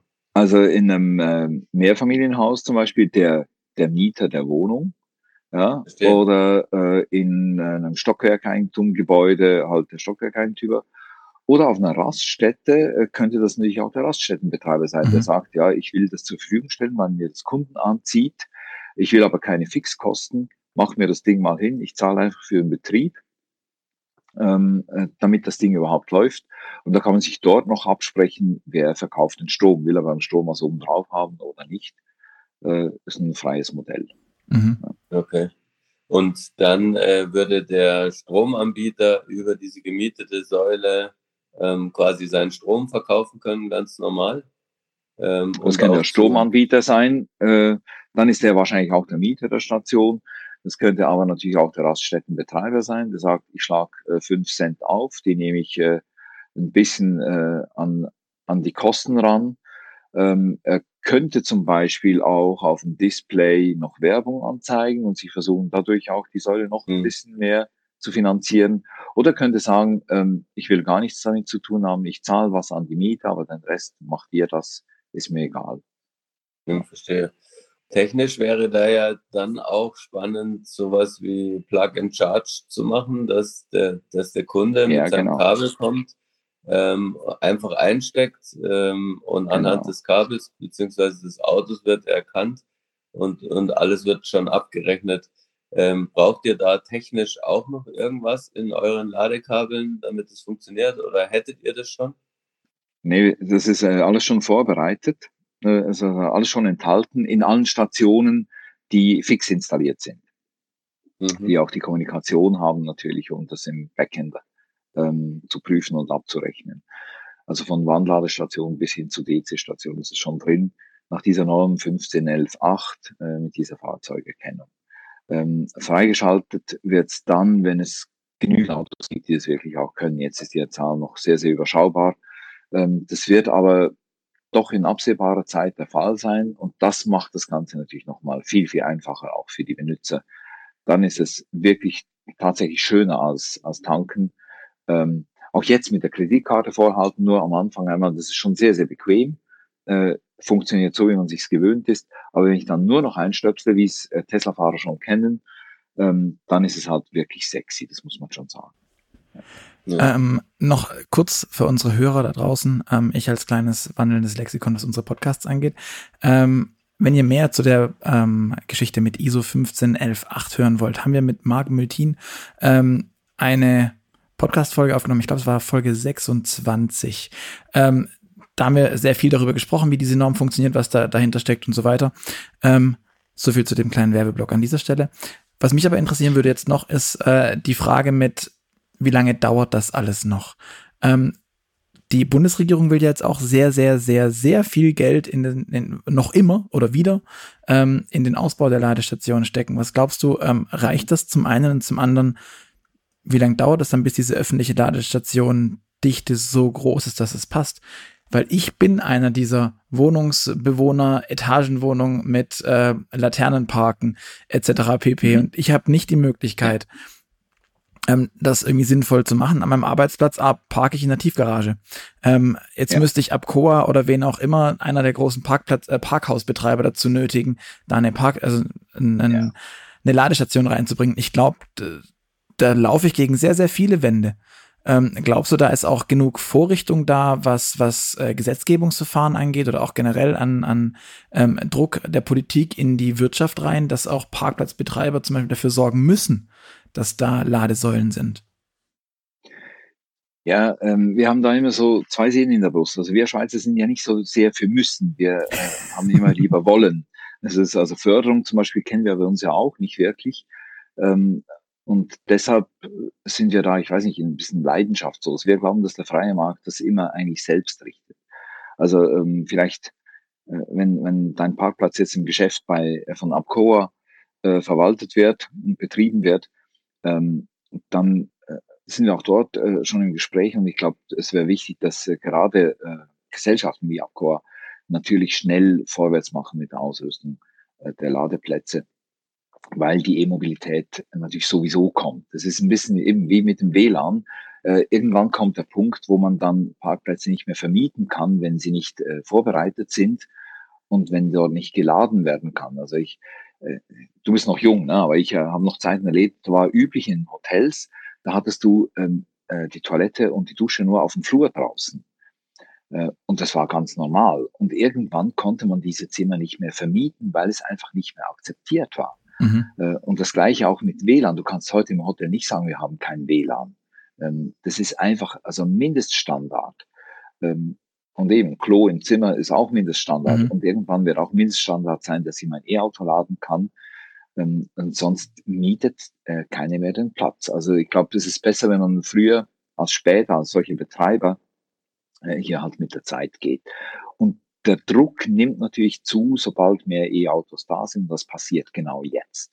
Mhm. Wenn ich gucke, ein bisschen verzögert vielleicht durch Corona, aber wenn ich gucke, was jetzt für tolle Autos auf den Markt kommen und jetzt langsam auch ausgeliefert werden, die wirklich für die breite Masse auch erschwinglich sind, äh, wo selbst der Neupreis nicht mehr teurer ist, also wenn ich zum Beispiel Corsa E angucke, wo der Neupreis nicht mehr teurer ist als die stärkste Version in Benzin, mhm. ja, dann ist es natürlich für viele Leute schon ein Punkt zu sagen, oh, wenn ich jetzt wechsle, dann nehme ich doch eigentlich die nächste Generation. Mhm. Die kostet mich schon am Anfang nicht mehr und im Unterhalt erst recht gar nichts mehr. Und dann steigt natürlich der Druck exponentiell auf die Betreiber von Parkplätzen. Ähm, deshalb Förderung ist immer schön, klar, alles, was man Geschenk gekriegt ist, ist äh, gut. Ähm, ich denke aber, es wird sowieso kommen. Äh, und das ist eine Frage jetzt des nächsten Jahres. Äh, wir haben bei uns im Verwaltungsrat, Aufsichtsrat, das ist in Deutschland, der Schweiz nur Verwaltungsrat, da wird nur verwaltet offensichtlich. haben wir den Lars Thomsen, kennt ihr sicher, Zukunftsforscher. Mhm. Äh, und er sagt, seit Anbeginn, seit er uns dabei ist, seit 15, sagt er, 2029 wird in Europa der letzte Verbrenner gebaut. Und wenn man guckt, was jetzt da abgeht, dann wird das so sein. Also selbst äh, große Leute äh, aus der Autoindustrie sagen ja 2025 ist, ist jedes zweite verkaufte Auto elektrisch unterwegs. Dann gibt es natürlich so einen Druck auf alle Parkplatzbetreiber, sei es tagsüber, sei es äh, bei Einkaufszentren, wo auch immer, dass diese Ausrüstung automatisch stattfindet und dann ist die Verteilung der Energie kein Problem mehr, weil ja die Energie eh schon dort ist. Ne? Also gegenüber ähm, der immer wieder kolportierten Wasserstoffidee, ähm, ist ja das Problem der Verteilung schon gelöst. Die Energie ist schon da. Es braucht nur noch eine Station, die muss natürlich clever gemanagt werden, aber faktisch ist es die allereinfachste Lösung überhaupt, ähm, Autos zu betreiben, weil die Energie schon da ist. Mhm. Und ähm, wenn man sich das jetzt mal anschaut, was du vorher auch erwähnt hast, ähm, mit dem Netz, was dann puffert oder das Elektroauto puffert quasi den Solarstrom tagsüber. Autos wissen wir ja, fahren am Tag sowieso noch eine Stunde rum in der Regel und ansonsten stehen sie und können super als, als Strompuffer verwendet werden. Aber dazu müssten sie ja bidirektional laden können. Ähm, Braucht es ja. dafür auch eine spezielle Technik in den Kabeln, die ihr herstellt? Und wenn ja, ähm, habt ihr die schon drin oder? Ja, wir, also unsere Ingenieure haben ähm, äh, in so, so, so, ein, so ein äh, eine Lösung gebaut und sind nicht ganz stolz drauf, weil alles, was kompliziert ist, finden die lustig. Wir ähm, gucken eher dafür, dass es am Schluss in der Praxis funktioniert und günstig bleibt, weil das, glaube ich, einer der wichtigsten Schlüssel ist. Also äh, wenn man es auch aus Sicht der Autohersteller überlegt, äh, ob bidirektionales Laden wirklich so sexy ist, dann würde ich als Hersteller äh, das auf jeden Fall eher unterbinden, außer ich bin im Land unterwegs wie Japan, wo halt das Netz in gewissen Regionen irgendwie tagelang ausfällt und man damit eigentlich den äh, Überlebenstrieb der Leute halt ähm, bedienen kann, ne, wenn man so ein Auto hat. Deshalb kann der Mitsubishi Outlander das zum Beispiel bidirektional, äh, weil er dort auch so genutzt wird. Also und dann ist dann äh, der iMIF kann das auch, kann der Leaf das nicht auch? Der iMIF kann das auch, ja genau, ja, äh, da hatte, ja genau.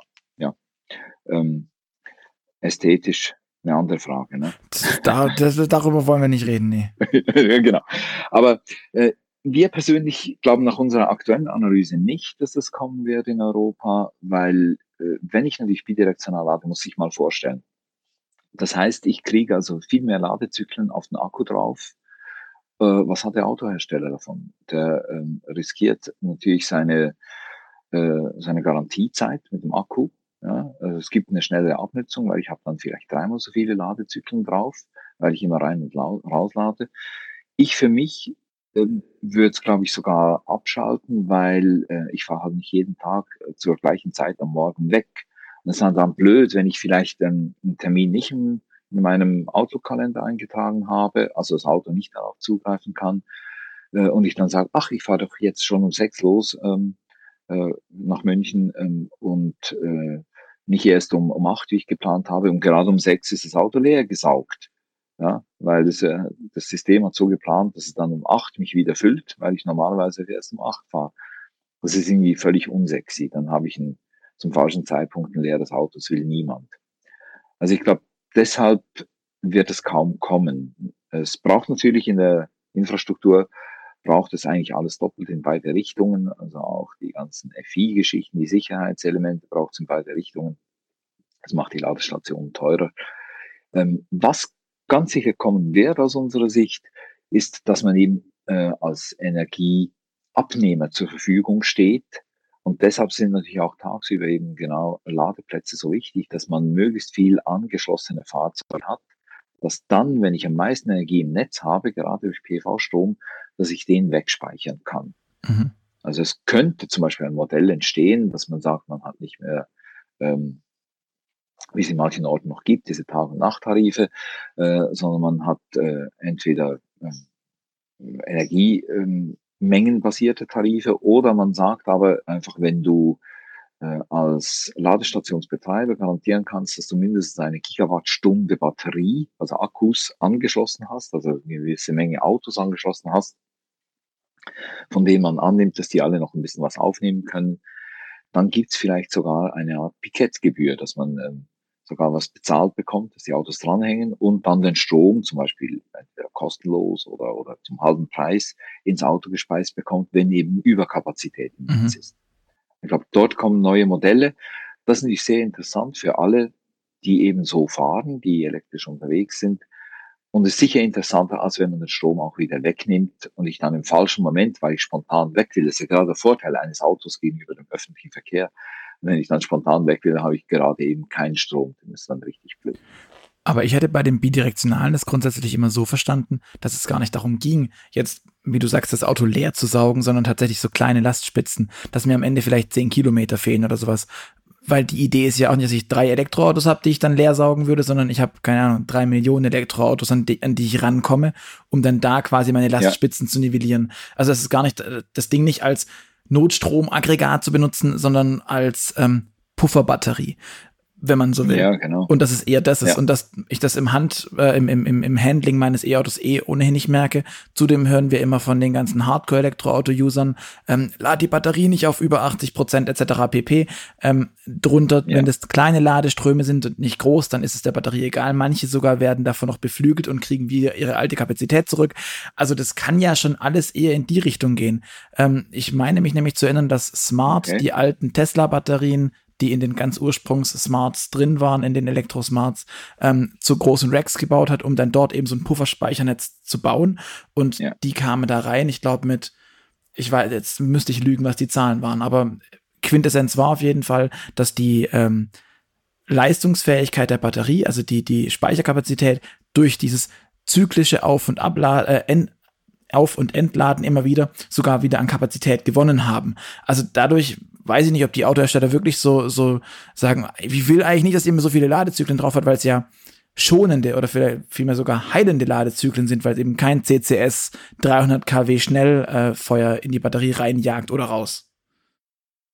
Also ich, ich will jetzt hier natürlich auch nicht für die Autohersteller sprechen, das müssen die beantworten. Ja.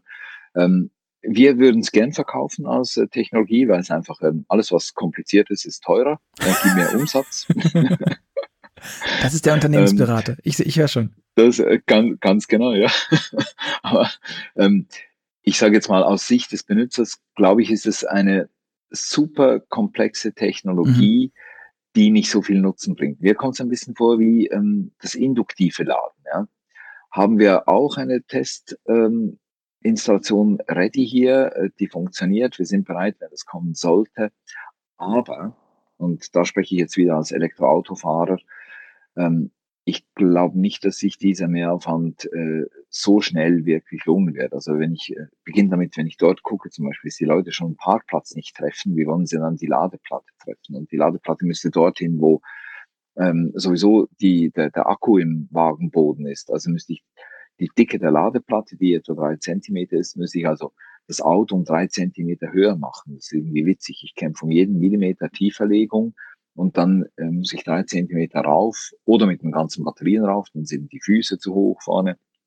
Ähm, äh, oder ich muss einen Mechanismus im Boden haben, ähm, der natürlich überhaupt nicht äh, wetterfest ist, der gefriert, wo es Blätter drin hat. Im, Im, Winter, wenn der so ein Scherengitter rauf und runter fährt ans Auto ran, oder ich habe einen viel zu großen Spalt. Also es, mir kommt es ein bisschen ähnlich vor. Man macht technisch was, was grundsätzlich möglich ist, aber im Verhältnis zum Nutzen sau kompliziert. Ähm, ich glaube eher das, was du gesagt hast, ähm, Second Life Batterien nützen, um solche Pufferspeicher zu bauen, könnte tatsächlich der, der bessere Ansatz sein. Okay, also gar nicht im Auto das Ding als Second Life zu nutzen, sondern, sondern quasi hinterher. Sondern außerhalb des Fahrzeugs. Glaube ich persönlich, weil dadurch auch die Ladestationen billiger werden. Günstiger heißt sofort mehr Verbreitung. Ähm, mehr Verbreitung. Also wir sehen es jetzt auch, ähm, mit den Wandladestationen, äh, wo wir, also als Schweizer ist man immer unter Generalverdacht, dass man teuer ist. Klar. Und wir gucken, dass wir einfach immer im unteren Mittelfeld liegen mit den Preisen bei sehr, sehr guter Qualität. Äh, und das beflügelt den Absatz natürlich. Und ich glaube, das ist der Punkt. Die Leute haben einfach irgendwo Schmerzgrenzen, was sowas kosten darf. Äh, das geben sie aus. Und das bedeutet auch, man kann nicht eine beliebige Traumtänzer-Technologie verbauen, die eben gar nicht so viel mehr Nutzen bringt. Wenn ich 100% Aufpreis habe für 10% mehr Nutzen, dann ist es irgendwie ein Missverhältnis. Mhm. Ähm, was mich noch jetzt, das hast du ganz am Anfang gesagt, es war einer deiner ersten drei, vier Sätze, glaube ich, ähm, dass es ganz viele Probleme gibt bei Ladesäulen, alten Ladesäulen oder unterschiedlichen Ladeanbietern, weil Relais nicht passen, weil die Software nicht stimmt oder sonst irgendwas. Kannst du mir das vielleicht noch kurz einordnen? Ähm, weil das finde ich klingt natürlich schon sehr, sehr verrückt. Ähm, dass ich mir vorstelle, es sind Ladesäulen, Ladekabel am Markt, die zwar vielleicht das tun generell, was sie sollen, aber nicht so richtig gut und nicht, nicht, ich hätte mir nicht ganz normkonform aufgeschrieben. Ähm, wie, wie, wie darf ich das verstehen? Kannst du das noch irgendwie einordnen? Ja, es ist erstaunlich. Also man merkt, es ist eine junge Industrie und die Marktaufsicht ist da irgendwie noch nicht so ganz dabei. Ähm, und es ist äh, vielleicht generell, also wir haben jetzt gerade äh, kürzlich an der Normierungstagung, internationalen Normierungstagung, das war für die äh, mobilen Ladekabel, da war auch jemand dabei von einem ganz großen Hersteller, der sagt, äh, mit dem Strom haben wir schon nach wie vor Schwierigkeiten, dass äh, äh die Marktaufsichten das wirklich richtig verstehen. Der hat das Beispiel gebracht von Handyladern. Es gab ja diese Todesfälle äh, kürzlich, ich glaube drei an der Zahl, wo Teenager in der Badewanne ihr Handy geladen haben, ist das Handy reingefallen äh, und die sind an einem Stromschlag gestorben. weil die natürlich gedacht haben, ja, das ist ja ganz geringe Voltzahl, da kann ja nichts passieren. Gibt aber ähm, äh, äh, eine Verbindung dann, wenn das schlecht äh, isoliert ist, im äh, Netzteil drin, kann eine Verbindung geben und kann dann wirklich einen Kurzschluss direkt bis in die Badewanne reingehen, der, äh, mhm. geben, der tödlich ist. Ähm, und auch da äh, war es nicht möglich für die Marktaufsicht, äh, diese Teile irgendwie vom Markt zu nehmen oder mindestens so offiziell zu verbieten, dass die auch über AliExpress oder so nicht mehr bestellt werden können und nicht mehr zugelassen sind. Äh, es ist irgendwie erschreckend, dass doch etwas, was für die Menschheit schon eine, eine Restgefährlichkeit hat, äh, dass das nicht besser überwacht wird. In der Schweiz gibt es dieses Staatsstrominspektorat, das ist landesweit tätig. Da ist es irgendwie ziemlich reglementiert. In Deutschland ist es ja pro Bundesland organisiert. Mhm. Ähm, da gibt es Bundesländer, die passen ähm, äh, intensiver auf, andere vielleicht haben das ein bisschen weniger im Fokus. Äh, tatsächlich glauben wir, dass es wichtig sein wird, dass diese Normen wirklich eingehalten werden, weil die Normen ja von wirklich sehr, sehr erfahrenen Fachleuten gemacht wurden. Das sind ja auch alle großen Autohersteller vertreten. Und deren Ansatz ist ja auf jeden Fall, dass es ähm, keine, äh, ja, keine, keine Schäden gibt an Leib und Leben. Äh, keine will die Bildzeitungsschlagzeile haben. Auto geladen, äh, Haus abgebrannt, Familie tot, eben sowas. Das will keiner sehen. Ähm, und deshalb ist auch wichtig, dass diese Normen tatsächlich eingehalten werden. Und es ist nicht ein komplexes Werk mittlerweile, also allein ähm, zum Beispiel für die mobilen Stationen, das Ding ist ein Zentimeter dick, ähm, äh, ist äh, wirklich umfassend und deckt halt all die komplexen Bedürfnisse ab, die es da, die es da gibt beim Laden. Äh, das hängt zum Beispiel eben damit zusammen, wie Relais funktionieren müssen, was die für Abstände haben müssen bei den Kontakten oben. Mhm. Und so weiter. Und erstaunlicherweise gibt's halt viele Produkte, vielleicht ein Teil auch aus, aus China, ähm, die sehr, sehr günstig hergestellt sind. In China ist man da wahrscheinlich ein bisschen weniger empfindlich drauf. Ähm, ob, hat ja auch genug Leute dort, ne? ähm, äh, ob, da, ob da was passiert. Ähm, und ja, das ist ein Anliegen von uns, versuchen wir auch, uns ein bisschen einzubringen in diesen Normierungskomitee, dass man da einen ordentlichen, sicheren Stand hinbekommt, weil jeder Schaden, der entstehen könnte, äh, behindert natürlich die weitere Ausbreitung der E-Mobilität mhm. und gerade jetzt in dieser Jugendphase kann man das nicht brauchen.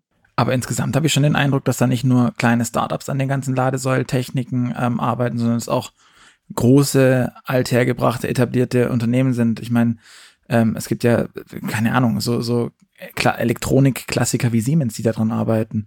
Ähm, mhm. Die gibt's ja auch und die sind ja auch stark vertreten. Von daher ist da ja hoffentlich das Gros der, der Anbieter, was Ladesäulen, Kabel etc. angeht, schon safe. Oder ist da deine Einschätzung, dass der Markt schon sehr AliExpress geflutet ist?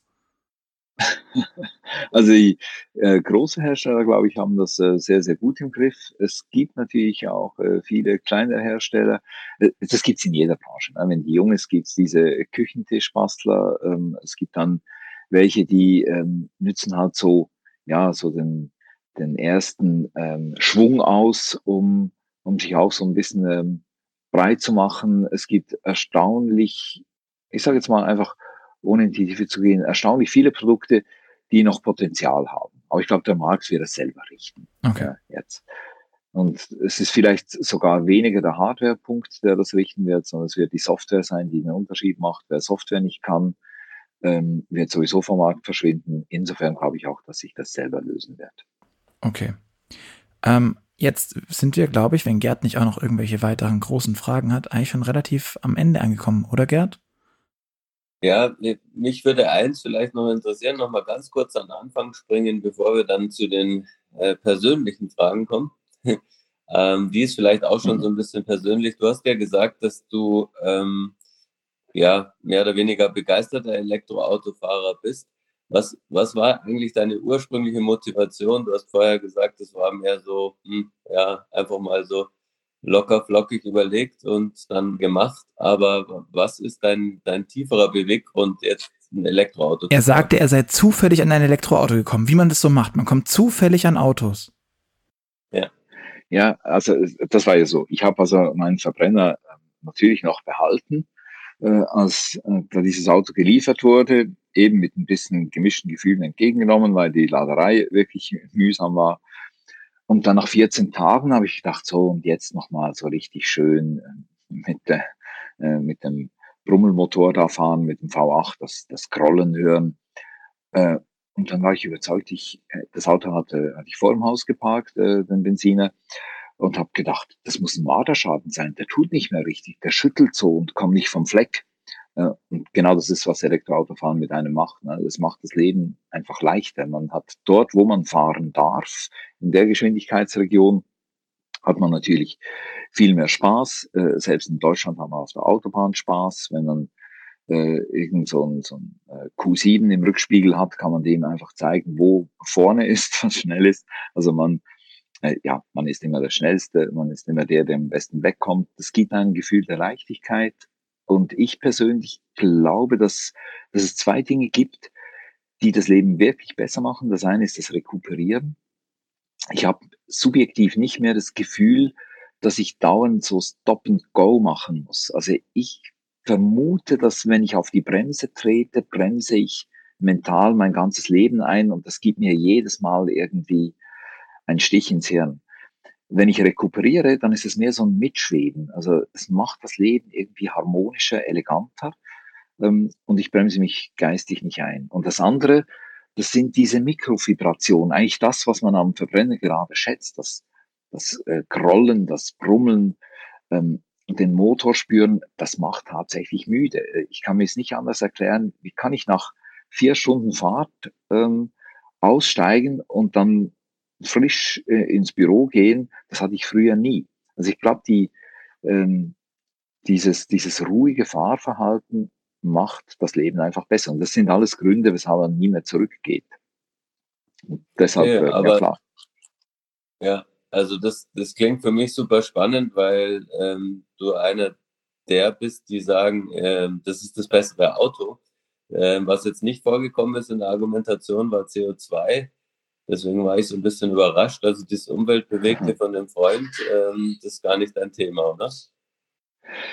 Ja, ähm, natürlich, man wird affin. Ne? Also plötzlich denkt man, wenn ich so einen Gotthard rauffahre, äh, alle überholen natürlich. Gefühlt werde ich immer schneller nach oben, weil man sich, wahrscheinlich die Luft wird auch für den Menschen dünner und für den Motor auch. Also ist man früher immer nach oben langsamer geworden und jetzt habe ich das Gefühl, es wird einem fast ähm, schwindlig, äh, so schnell geht's und dann auf der anderen Seite wieder runter und ich rekuperiere alles wieder zurück, was ich äh, den Berg rauf gebraucht habe, dann denkt man plötzlich schon, Mensch, das habe ich früher einfach in Staub aufgehen lassen, weggebremst äh, und jetzt hole ich das zurück. Das hat schon einen Sexappeal. Ist übrigens auch ein Grund, weshalb wir dieses Baumprojekt ins Leben gerufen haben. Wir bau, äh, pflanzen für jeden Booster, den wir bauen, einen Baum.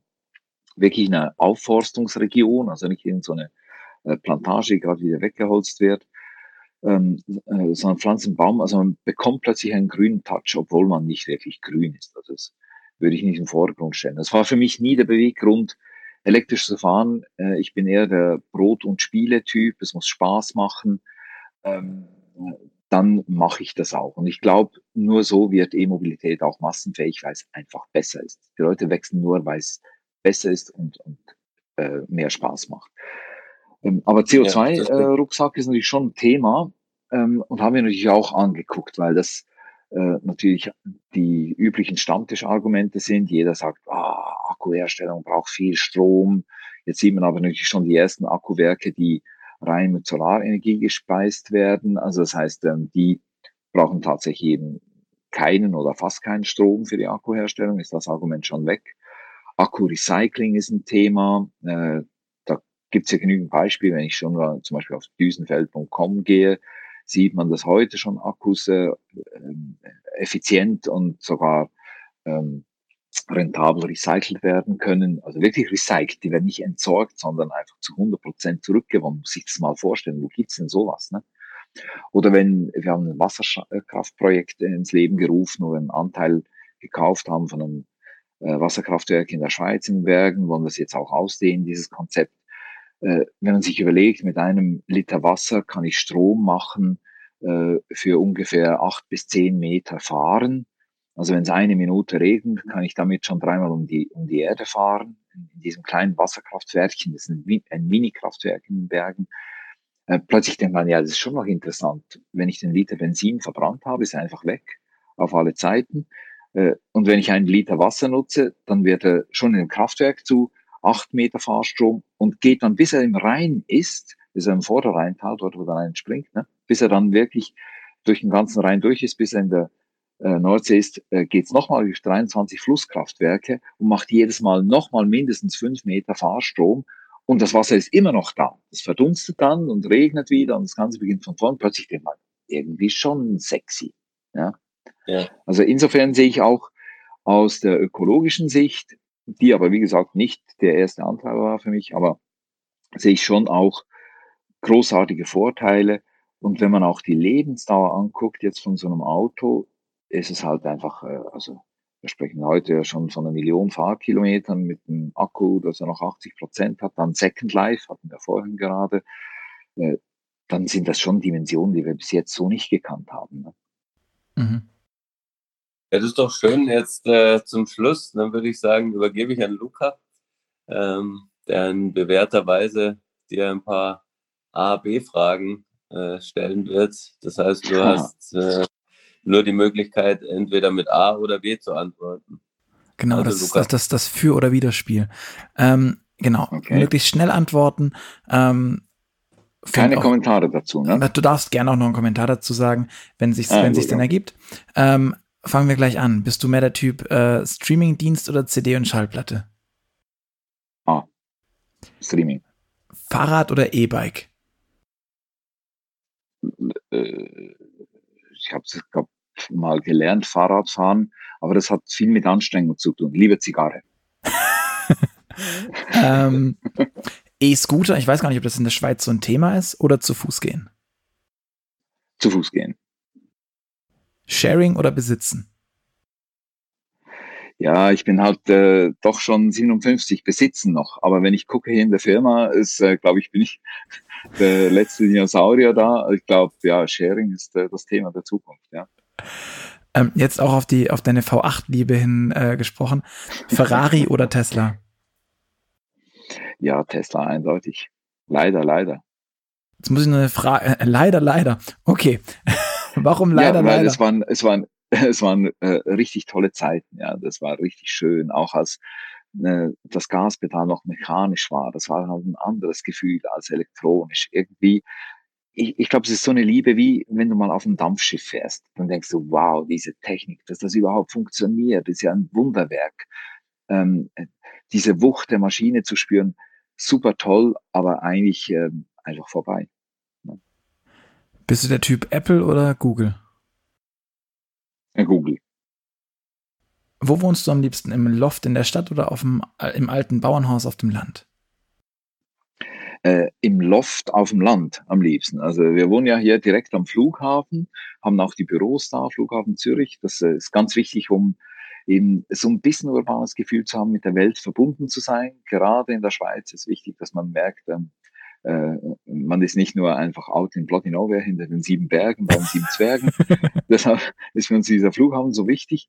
Ähm, aber es muss schon modern sein. Also Bauhausstil ist irgendwie äh, Schlüssel für uns. Aber halt auch schon 100 Jahre Weil alt. das, was wir machen, ist ja. Ja, ja schon, aber das Gute hat ja irgendwie Bestand. Das ist schon erstaunlich. Ja, also es gibt Dinge, die kann man nicht besser machen. So wie das Rad einfach immer noch rund ist, weil es einfach irgendwann die perfekte Form gefunden hat.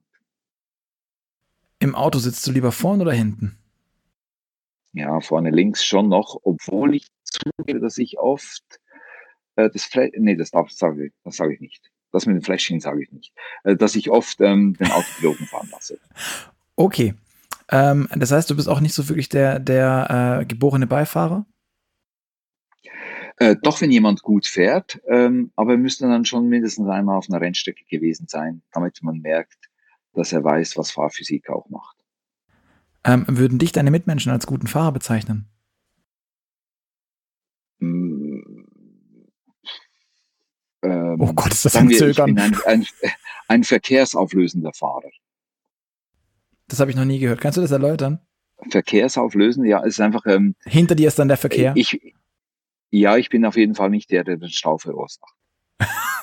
okay. okay. Ähm, äh, Jetzt wird es ein bisschen technischer. Äh, Datenschutz und AGBs. Bist du mehr der Aluhut-Typ? Liest dir das alles genau durch? Äh, wägst ab oder der Apple-Nutzer, der du ja nicht bist, und äh, klickst durch Accept All fertig. Doch, doch, ich bin schon auch Apple-Nutzer, aber äh, nicht, ein, nicht ein fanatischer. Also das ist nicht wie Religion für mich. Ähm, nein, ich lese es nicht durch. Also das ist wahrscheinlich so, ich weiß nicht, wir Schweizer haben immer so ein Urvertrauen. Wir glauben, man wird nicht betrogen, hier wird nicht geklaut, man macht es einfach nicht. Deshalb sind wir, klicken wir einfach durch. Ja. Mutig. Ähm, zu deinen Hobbys. Bist du mehr so der Typ Motorradfahrer oder gehst du gerne Fliegen fischen? nee, Motorrad, wenn schon. Aber ich fahre zwar nicht Motorrad, sonst wäre ich, glaube ich, schon tot. Ähm, aber Fliegenfischen ist dann, das soll zwar sehr, sehr anspruchsvoll sein, habe ich gehört. Mhm. Aber schon, wenn ich das Wort sage, schlafen mir fast die Füße ein. Ist nichts für mich. Ne? Star Wars oder Star Trek? Oh, kenne ich beides nicht. Ich habe nie einen Fernseher gehabt. Ich finde das irgendwie, also ich hoffe nicht, dass mein Leben noch so langwierig wird, dass ich einen Fernseher haben muss. Deshalb gern Podcast, das kann ich äh, beim Autofahren hören, da muss ich nicht extra Zeit aufwenden für. Ähm, magst du uns vielleicht dann deinen Lieblingspodcast nennen? Es muss auch nicht unserer sein, auch wenn es natürlich super schön wäre. Doch, es ist tatsächlich der, der Move-Podcast, äh, weil das natürlich die Branche betrifft, die mich am meisten interessiert und weil ich dort am meisten Hintergrundinformationen bekomme. Das klingt jetzt irgendwie gekauft, das tut mir leid an alle Hörer. Wir haben es wirklich, ich wusste es nicht, dass er das sagt. Ähm, das ist nicht abgesprochen, ja, kann ich bestätigen. Trinkst du lieber Kaffee oder Tee? Kaffee. Stark, italienisch, schwarz, kurz, brutal wie das Leben. Steak oder Falafel? Steak natürlich, ja richtig äh, kross gebraten im Beefer. Schon wieder Werbe, Werbeshow. Ja. Schon wieder, ja. Aber Schlimm der macht halt, ja, der macht halt, ja, macht's halt gut. Ja. Und dann ähm, bist du, das hast du vorhin wahrscheinlich auch schon so ein bisschen mit, äh, mit einklingen lassen, die Nachteule oder die Lerche eher? Ja, schon die Nachteule. Also ähm, wenn ich äh, so aufstehe wie heute, ich war also jetzt schon um sieben im Büro, dann habe ich den ganzen Tag weiche Knie. Wenn ich so gegen acht komme, ist für mich ideal, dann halte ich es aus bis so Mitternacht oder nachts um zwei. Ich muss jetzt immer wie länger arbeiten, weil bei uns die Leute, also es ist Wahnsinn. Wir haben so einen kalifornischen Groove jetzt, ähm, äh, haben Leute aus, aus elf Nationen in Zürich, echt, also geil. Wir haben ein, ein Team, ich, ich schwärme, wir haben viele Deutsche übrigens auch, ganz spannend. Äh, äh, wir haben ein Team, das hätte ich mir nie erträumen lassen, dass es so toll geht. Und früher, wenn ich dann so um zehn nach Hause ging, weil ich immer gern und viel gearbeitet habe, weil das auch Spaß machte, was ich immer machen durfte in meiner Karriere, war ich natürlich immer der Letzte. Aber jetzt, wenn ich um Mitternacht gehe, muss ich mich schon entschuldigen, weil noch ein halbes Dutzend da sind, die noch an einem spannenden Projekt arbeiten. Also muss ich meine Arbeitszeit langsam ein bisschen ausdehnen. Aber Nachteule geht ja. ja. Und jetzt noch eine Frage, die nicht auf meinem Zettel steht. Welche Autos fährst du gerade oder besitzt du gerade? Gibt es noch einen V8 in dem, in dem ähm, Reigen? Nein, nein, natürlich nicht mehr. Also da habe ich nicht alles verkauft, weil das einfach nicht vom Fleck kommt. Äh, letztes Jahr, ich hatte noch so vier Oldtimer, die habe ich letztes Jahr alle verkauft. Ich habe gedacht, das mache ich jetzt, solange es noch einer nimmt, weil bald kann man die nur noch äh, wirklich entsorgen. Irgend so ein Kleber dran, gratis zum Mitnehmen. äh, nee, aber ich konnte sie noch verkaufen. Ähm, und mit dem Geld von einem haben wir ein schönes Gartenfest gemacht äh, und haben das äh, so ein bisschen krachen lassen, äh, den Weg einfach in diese neue Ära auch zu feiern. Äh, ich selbst habe ähm, einen älteren Tesla, einen Model S. Äh, meine Frau fährt den allerersten Tesla, den wir hatten, den aus 13. Dann haben wir im Geschäft, glaube ich, ich weiß nicht, äh, zwei Dutzend Teslas und äh, ein Corsa E und ein Smart und ein äh, E-Tron und ein äh, Leaf und ach, ich weiß gar nicht alles. Müsste ich unsere Fuhrparkleute fragen. Dein Lieblings-E-Auto? Ähm, weiß ich wahrscheinlich. Ich glaube, es ist ganz schwierig zu sagen. Ich ähm, bin nicht beeinflusst, weil ich äh, jetzt dieses Model S fahre, weil wir viele Model 3 hier, Model 3 auch haben. Ähm, aber ich weiß gar nicht, ob das wirklich das Lieblings-E-Auto ist. Ich glaube, jedes für sich hat was. Also äh, wenn ich im, im Corsa sitze, der, der macht unheimlich viel Spaß. Wenn ich im Audi sitze, der macht viel Spaß ähm, ich, ich glaube, jede Marke ähm, hat halt ihre eigene Ausstrahlung. Äh, Taycan hatten wir jetzt da, noch nicht gekauft, aber hatten wir da. Äh, ist natürlich auch ganz grandios. Äh, ich ich glaube, es gibt keins. Doch, wenn ich eins sagen muss, dann sage ich den Rimax. Ja. Okay. Weil den muss ich nicht gerade kaufen morgen. okay. Christoph, ja. alles klar. Vielen, vielen Dank für dieses Gespräch, für die Einblicke, für die offenen Worte. Ähm, und an euch ja, da draußen. Danke, euch. danke fürs Zuhören. Ihr hört uns wieder am Freitag und bis dahin freuen wir uns auf euer Feedback. Ähm, schreibt uns gerne Mail an podcast.move-magazin.de oder hinterlasst uns gerne einen Kommentar bei iTunes. Und ganz zum Schluss, wie immer, noch eine kleine Werbung in eigener Sache, beziehungsweise ein kleines Schmankerl für euch. Wenn ihr möchtet, könnt ihr euch nämlich eine gratis Automotor- und Sportausgabe nach Hause bestellen. Dafür geht ihr auf www.motorpresse-aktion.de slash ams für Automotor und Sport. Äh, dort tragt ihr eure Daten ein, dann bekommt ihr ein Heft zu euch nach Hause geschickt. Ich finde es ein ganz schönes Angebot. Ähm, sage noch einmal vielen Dank, Christoph. Vielen Dank, Gerd.